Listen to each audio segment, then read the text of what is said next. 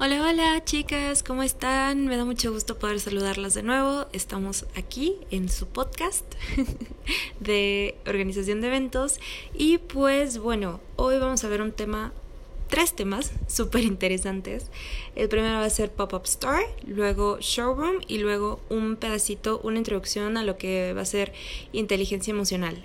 Es este segmento de inteligencia emocional no viene del programa, sin embargo se los quise incluir porque siento que es necesario que ustedes conozcan y tengan una cierta noción de cómo la pueden utilizar a su favor en el medio de la organización de eventos, ¿vale? Pues bueno, vamos a empezar. Vamos a empezar primero con las pop-up story. Entonces, eh, si nos divertimos, estamos alegres y si estamos alegres, somos más propensos a comprar. Este es como el lema inicial de, o la idea inicial de las pop-up stores, que son tiendas efímeras que permiten vivir una experiencia única a los clientes, maximizando el impacto y minimizando los costos. ¿A qué nos referimos con esto? Pues como tienen ya la idea, las pop-up stores son tiendas o este, pequeños localitos que se levantan como para ofrecer una distinción sobre cierta marca o cierto producto. Entonces, em, las pop-up stores llegaron a España en el año 2009 eh, de la mano de Daniel Aguirre. Primero a Barcelona y después a Madrid y es un, una moda, digamos, que viene de Estados Unidos para referirse a tiendas con duración determinada y se inspira en el mismo nombre que usamos para denominar las ventanas emergentes de Internet, las pop-up. Entonces, algunas apenas funcionan como 12 horas, 6 horas y unas se prolongan a días o varios meses. ¿Cuáles son los beneficios de las pop-up store? Que se puede vender prácticamente cualquier cosa. O sea, las primeras marcas en organizarlas pertenecían al mundo de la moda, como podemos tener noción. Y por eso es que pues todo va dirigido como casi siempre a este sector, aunque últimamente como que el sector culinario también ha empezado como a agarrar esta onda de los pop-up store, eh, que diga, de los pop-up restaurants y pues de los que puede haber así un restaurancito chiquito y al día siguiente pues ya no está. Uno de los principales atractivos de estas tiendas es pues esos, que su carácter es como efímero. Una norma que conocen bien los, los chicos de organización de eventos y de marketing es que cuando algo escasea se vuelve automáticamente más deseable. Este también es un principio que se tienen que aprender muchísimo en su trabajo. O sea, eh, cuando algo es demandado es súper deseado y normalmente eso, si se llega a escasear, todavía lo quiere más la gente. Entonces, eh, estas tiendas son un éxito porque el público va a ellas porque sabe que solo va a tener esa chance de adquirir los productos que están a la venta. Entonces, pues esto también puede ser un complemento perfecto para un cliente que tenga una tienda online o para un diseñador que viene a visitar la ciudad. Entonces, eh, em, ¿cuáles son los objetivos de organizar este tipo de tiendas? Pues simplemente la, la venta y el branding. Em, esto es muy interesante para las marcas porque nos ayuda a generar como la notoriedad y el compromiso con los, con los consumidores, o sea, nos ayuda a crear un lazo entre el diseñador o entre nuestro cliente y su público meta. Eh, también funciona como em, para presentar nuevos productos, lanzar líneas especiales o limitadas o incluso liquidar como un stock de ciertas cosas.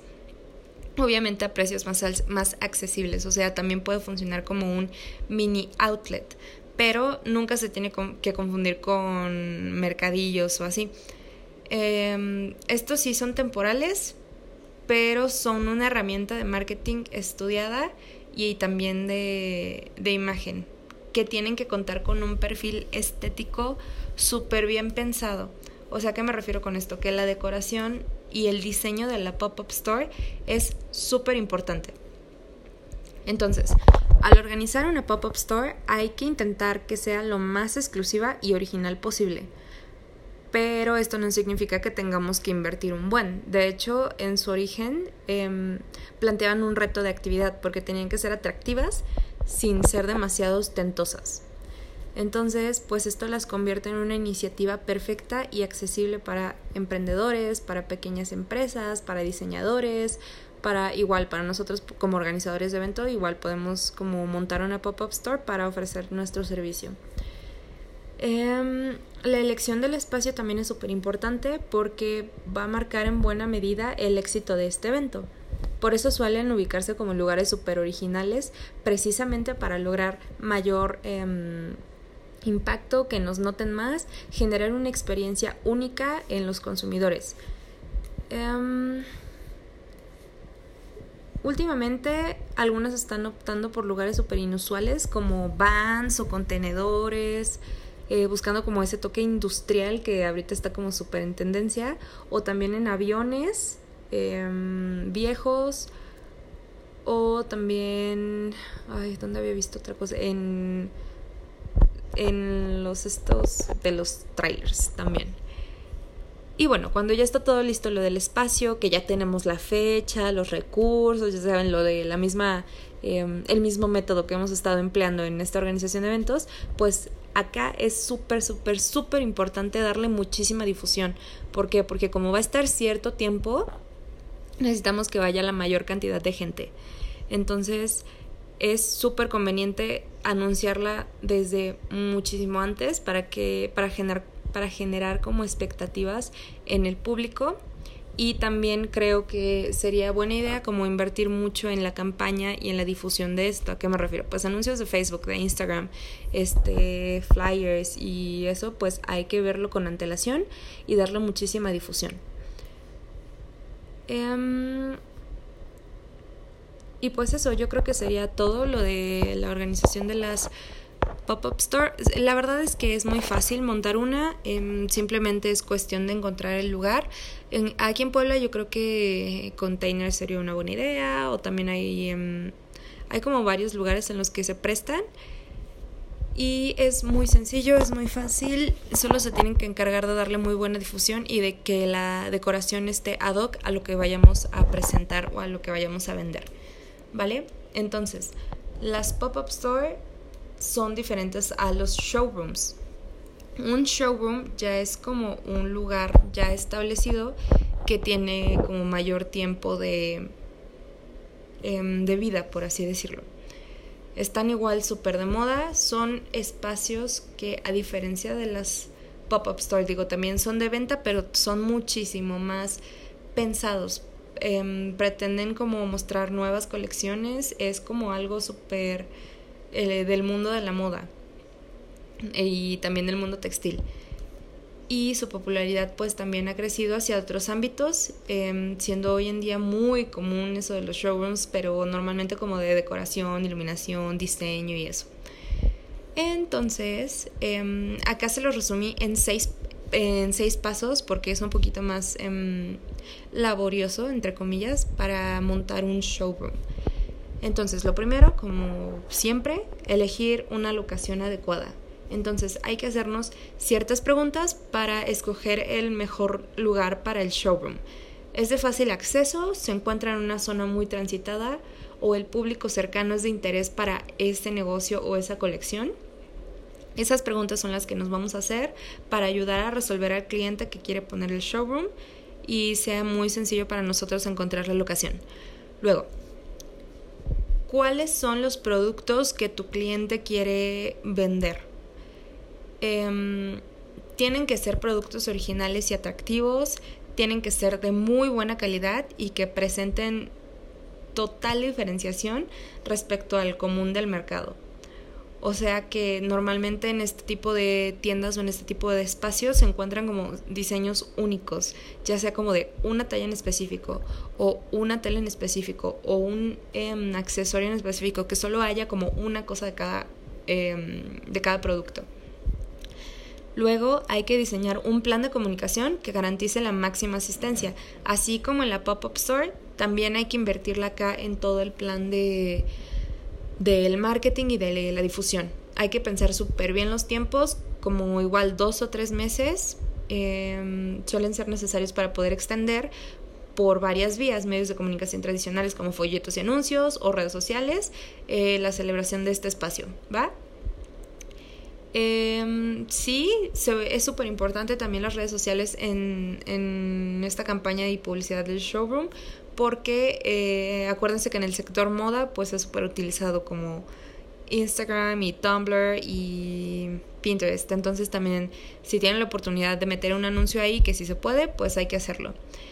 Eh, además, el mismo día de la inauguración, la entrada debe estar súper bien señalada para poder orientar a todos los visitantes. O sea, eso también como que se avisa. Ok, lo que sigue es pues ya el, el montaje. La decoración tiene que estar igual, como muy ad hoc a lo que vamos a vender o a la colección que va a presentar el diseñador, porque acuérdense que este es sector moda, entonces es súper esencial em, checar como qué estilo tiene el diseñador y normalmente ellos te lo dicen, cómo quieren las cosas y cómo quieren la decoración, pero tú te vas a encargar, acuérdate, de minimizar los costos y darle al cliente lo que quiere. Entonces, una vez que ya tenemos la eh, decoración, eh, igual hay que checar un pequeño catering porque la, el primer evento del showroom es como si fuera una mini inauguración, entonces tiene que tener a fuerza cócteles o catering, unos pequeños canapés o una barra de cócteles, que igual se puede reducir costos em, dependiendo lo que el cliente nos diga, o sea, si quiere como unas botellas de vino o cierto cóctel que sea como de la firma también, porque eso es súper creativo. Y ya. Y este evento tiene que tener atención individualizada. ¿A qué me refiero con esto? Que no puede estar a cargo de no más de dos personas. O sea, puede ser una o puede ser dos. No pueden hacerlo entre seis porque si no va a ser un rollo. Deben ser súper piquis en esto, deben escuchar súper bien a su cliente para que puedan em, organizarlo de manera perfecta y fácil.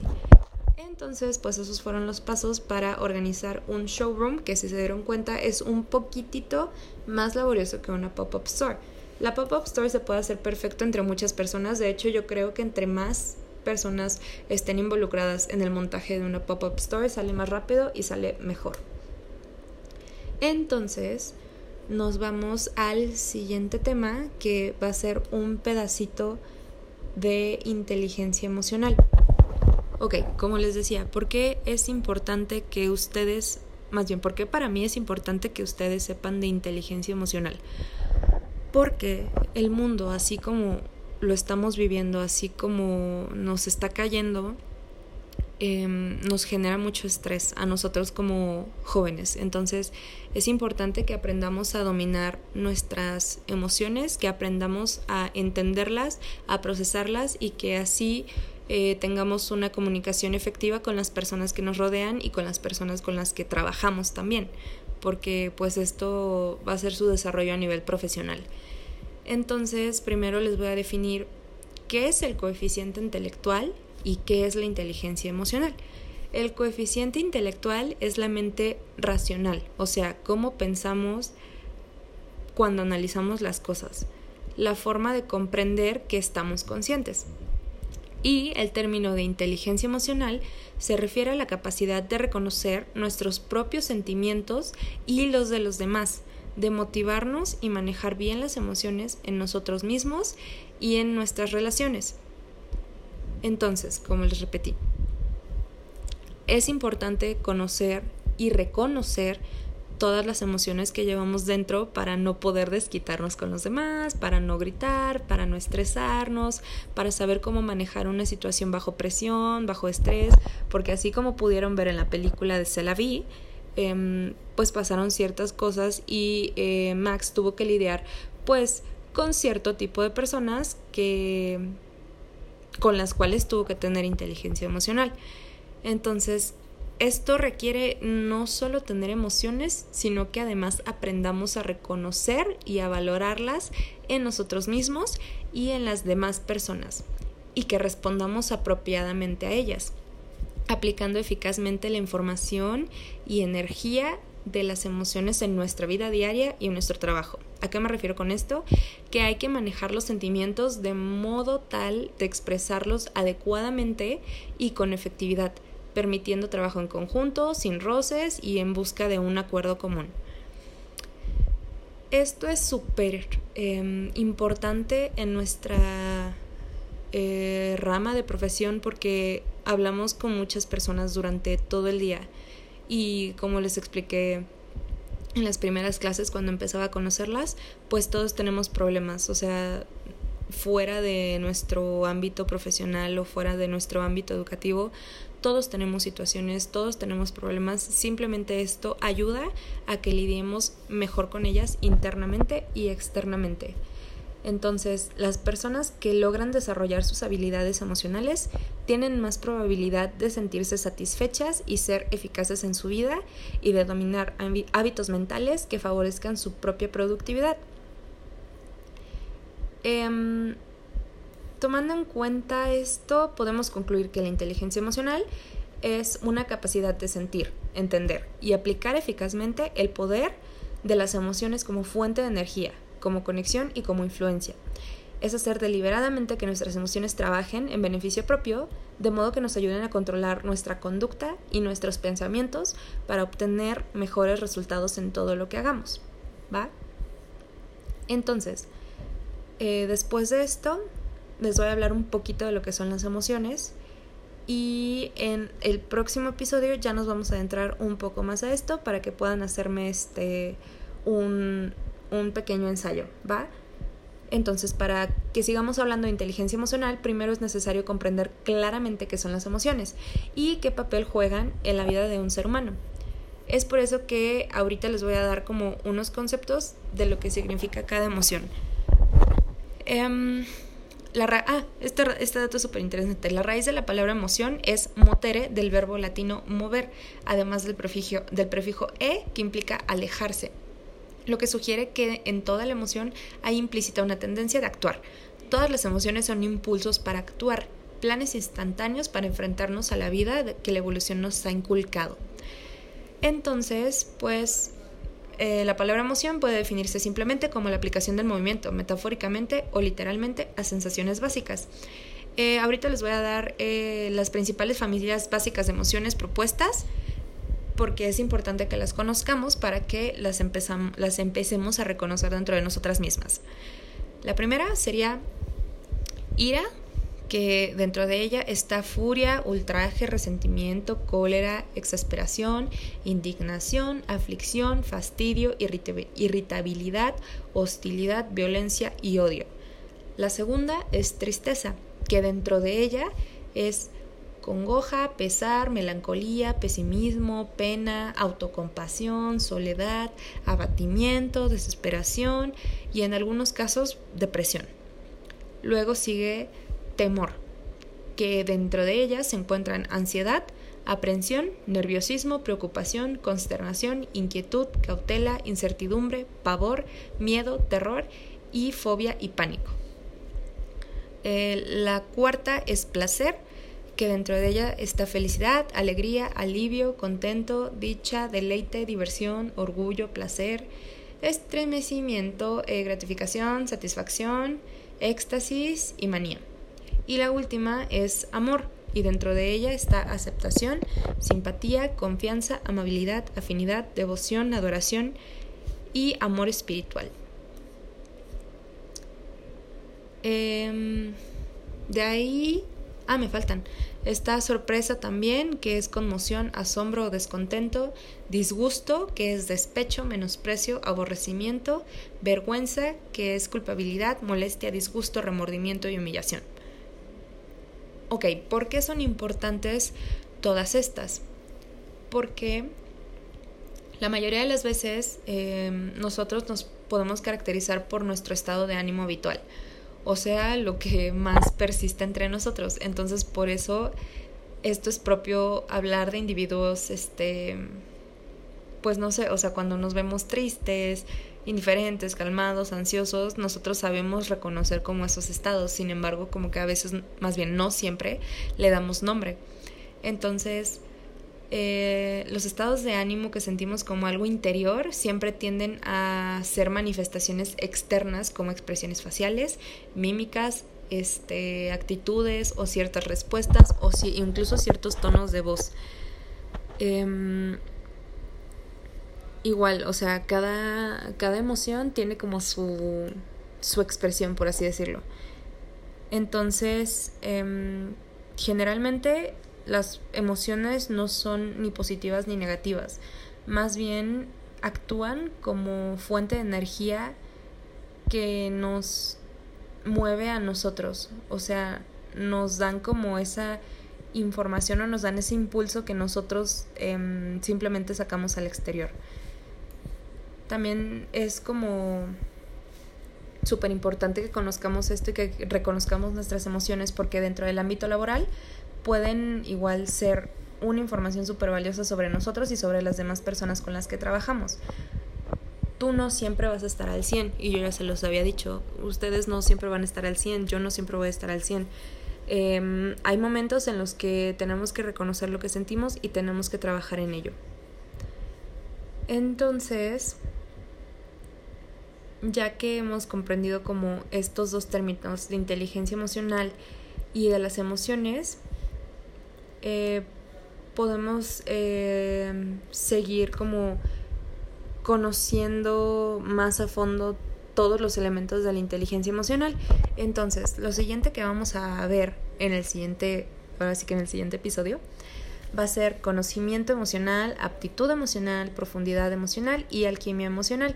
Son temas súper sencillos, son temas súper cortitos, pero sí me, me, interesa mucho que los sepan, dominar y aprender para que ustedes puedan crecer profesionalmente y como personas.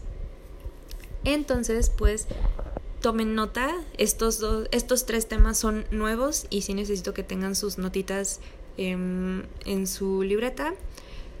Y pues nada, ya llegamos al final de este episodio del podcast. Espero que les haya gustado mucho. Em, yo creo que ahora sí no le voy a poner música por lo que me dijo Cass. Entonces, les voy a dar sus palabras clave.